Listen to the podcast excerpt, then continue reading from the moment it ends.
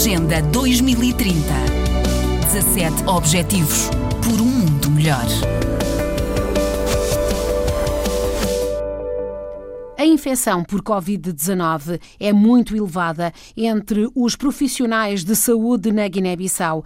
Os profissionais que já são escassos, como escasso é também o equipamento de proteção e até o oxigênio. A radiografia é apresentada por Joana Cortes, especialista em gestão clínica da OMS, a Organização Mundial de Saúde na Guiné-Bissau. Temos hum, dificuldades que muitas vezes também estão relacionadas com a gestão clínica e os registros clínicos e a monitorização dos doentes, também associada a uma infecção uh, muito elevada nos profissionais de saúde. Nós temos 176 casos confirmados de infecção em profissionais de saúde num país que tem uh, poucos mais de, de, de, 300 médicos e outros quantos enfermeiros. Portanto, uh, é uma situação também caótica pela, pelo atingimento e pelas dificuldades que cria nessa, nesta massa crítica de profissionais de saúde. Temos uma taxa de testes positivos extremamente alta que ronda sempre à volta dos 60% a 70% dos testes que fazemos são testes positivos.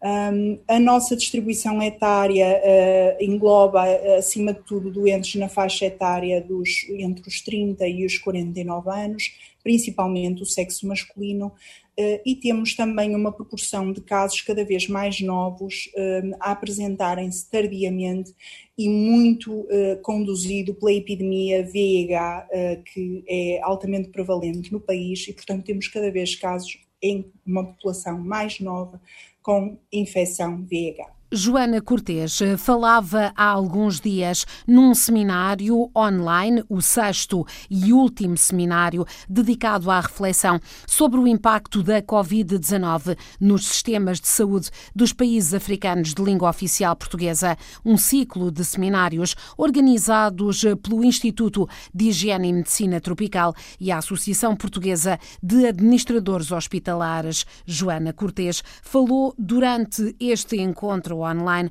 sobre os múltiplos obstáculos? As dificuldades são muitas e começam por dificuldades logísticas, portanto, nós mantemos-nos com um estado de emergência que foi novamente renovado com as fronteiras que, apesar de terem sido abertas para ajuda humanitária e para alguma, para alguma a terrestre, terrestres mantêm-se fechadas, as aéreas abertas, mas a verdade é que também dada a saturação dos mercados internacionais, como é do conhecimento de todos, nós não conseguimos ter no país uh, a entrada de equipamento, materiais e consumíveis que são necessários para um tratamento adequado do doente uh, Covid. Uma das grandes dificuldades neste país é o fornecimento contínuo de oxigênio. Nós temos somente uma única estrutura privada em Bissau que tem a possibilidade de ter uma central independente de oxigênio.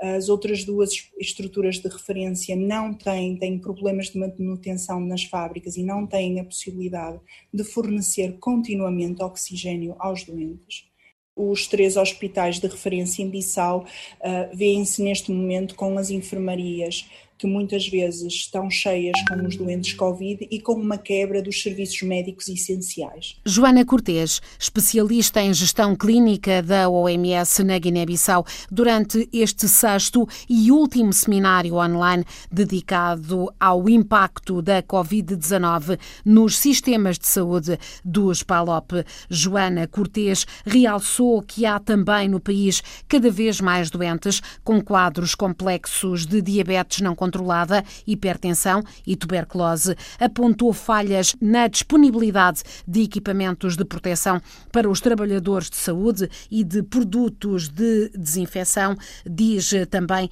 que testar, rastrear e isolar os casos continua a ser fundamental, adiante que em Bissau existe já um padrão de transmissão comunitária, enquanto nas restantes regiões guineenses esta é ainda esporádica.